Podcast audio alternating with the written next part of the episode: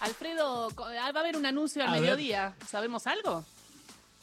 ¿Qué es lo que vos estuviste insistiendo de hace bastante, bastante tiempo, cada vez que había algún tipo de anuncio de algún bono a los jubilados, de algún tipo de ayuda a los trabajadores formales? Mencionabas dos. Una, bueno, ¿qué pasa con los monotributistas? Y la otra era, bueno, ¿por qué no hay un nuevo IFE? ¿No Sí. era eso? Sí, porque me parecía Bueno. que el IFE había sido una buena herramienta.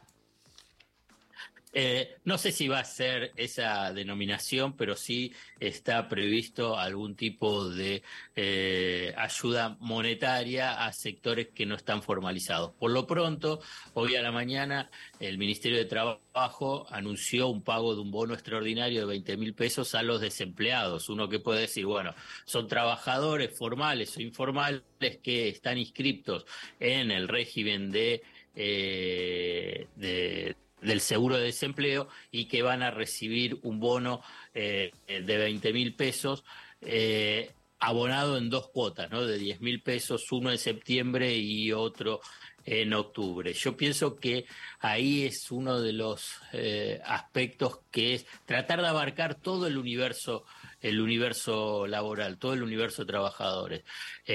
Lo que me comentan, no hay mucha más información que es que va a tratar de abarcar a unos 3 millones de personas que están en la informalidad y me imagino que va a ser a través de alguna ayuda eh, monetaria. ¿Cómo va a ser canalizado? Me parece que tiene que ver con eh, los registros, ¿no? Y el registro que se va a tener que, que, que van a hacer como cualquier tipo de prestación, ¿no? Que tiene que estar eh, registrado. Y, le- sería el pago del propio Estado, ¿no? Es el Estado eh, dando esa ayuda, ¿no? No se lo piden a los eh, trabajadores, a los, a los empleadores, sino que es el Estado.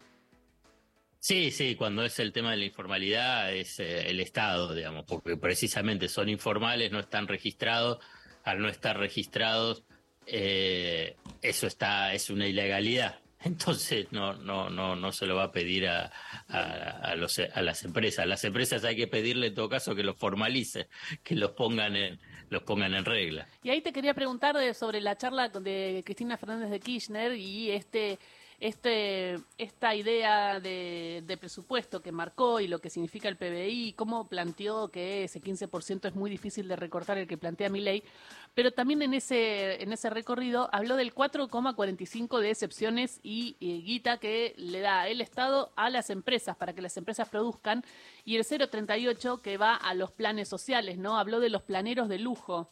Eh, en ese sentido, cuando viene una ayuda como esta, uno dice, uy, no, más ayuda, más déficit fiscal. Y no, en realidad hay que hablar de todo y también hay que hablar de los planeros de lujo, ¿no? Y de ese cuat- cua- más de cuatro puntos del PBI que va a las empresas.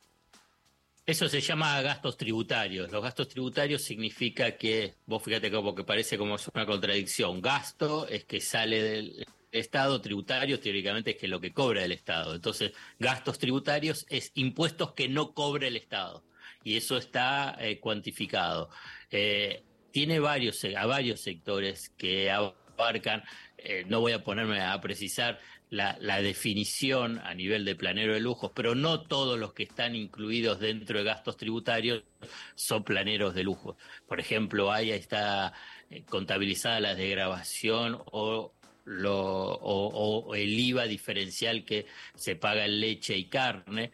Eh, también está ah, lo, lo que no paga de ganancia las mutuales y cooperativas, pero a la vez también está todos los beneficios impositivos que tienen, por ejemplo, el régimen de promoción de Tierra del Fuego. Pero ahí es también una decisión que excede lo, lo económico y hay una, un- una decisión, si querés, eh, geoestratégica vinculado a tratar de, eh, de, de desarrollar un, área muy sensible a nivel eh, limítrofe que es la Tierra del Fuego. Pero sí hay algunos, algunos rubros, no ese total del 4,9%, pero hay más o menos esti- 4,5, perdón, estimado que pueda reducirse un 1,9% de ese total de esos gastos tributarios. Por ejemplo, que los eh, bienes rurales, la-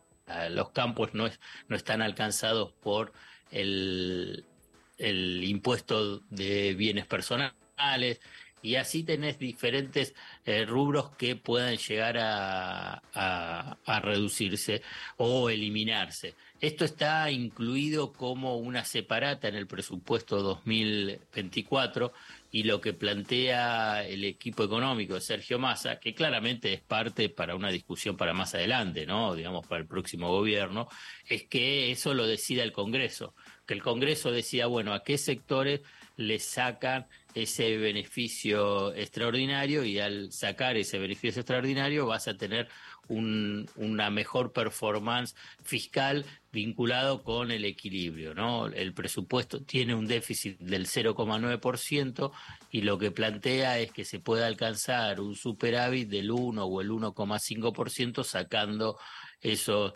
beneficios. Me parece que en última instancia va en línea con lo que decía, lo que mencionó Cristina, en línea con lo que está planteando Sergio Massa sobre la necesidad de una reforma tributaria progresiva. Digamos, poner sobre la mesa cómo se cobran los impuestos, qué tipo de impuestos se cobran y a partir de ahí eh, eh, reordenarlo para que paguen más lo que tienen más. Sí. Gracias, Alfredo. Vengo bien porque no vienen hablando de eso todavía. No, pero bueno, eh, quiero, quiero agregar lo siguiente que tiene que ver con el señor y no va a hablar de, eso, ¿eh? No va a hablar de eso. Mirá lo que Hoy y mañana, aquí en Radio Nacional, eh, se está meditando, se está trabajando, se está pensando acerca de la creación de la Asociación Civil Consejo Federal de Radios Públicas. Desde las 9 de la mañana de hoy se está debatiendo formas, tiempo, características. Está la presidenta de RTA, Rosario Lufrano, está el candidato a vicepresidente, Agustín Rossi, está el director de la radio, Alejandro Ponlecica, eh, directores de las radios eh, nacional de todas las provincias. Y todo este día y mañana, mesas de análisis y de propuestas. Y hoy, hoy, a las 14.30 Ah, va a haber un conversatorio de política y economía que van a realizar eh, figuras de esta radio, Mario Giorgi, Darío Villarroel y el señor Alfredo Zayat, afortunadamente moderados por Luisa Balmaglia. Eh, bueno, eso que te vaya bien hoy. Y otra cosa que nos gusta anunciar, va a haber este jueves a las 7 de la tarde, ahí en el Centro Cultural Caras y Caretas, en Venezuela 330, un nuevo homenaje a, no hay que olvidarlo, claro que sí, un nuevo homenaje a Mario Weinfeld, eh, se nos fue la semana pasada, el tipo que supo, eh, voces y recuerdos para celebrar al histórico columnista de Página 12, y allí va a estar Nora Beiras, y va a estar también el señor eh, Alfredo Sayat. Alfredo. Sí, bueno. Eh, es difícil hablar de eso, sí. Pero vi, pero te, pero te leí y después vi lo que te hizo Rep, que fue hermoso. Ese, ese, total. ese homenaje de vos y Mario. Hermoso. Lo de Miguel, lo de Miguel Rep ha sido, digamos, no sé, fue directo al corazón, directo al corazón. Eh, se lo agradecí, lo agradezco públicamente y también a Mario, porque sé yo, Mario es un referente del periodismo, referente en el diario, en la redacción, como compañero, como eh, analista político, como para hacernos pensar en la Argentina.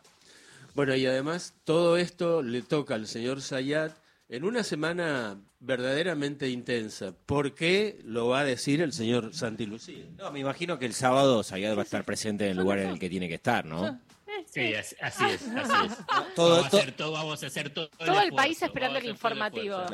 Sí, toda esta semana y todos e-, estos acontecimientos que son muy importantes, pero que no dejan de ser el vermú de lo verdaderamente trascendental que va a vivir Alfredo el sábado a las 7 de la tarde. Cuando juegue Racing. con Independiente, el, clásico del presidente, pero... el clásico de Avellaneda. bueno, listo, siguen hablando ustedes. Se mandan mensaje, por favor, la ULA, gracias. 11 de la mañana, llegan las noticias. Chao, Alfredo.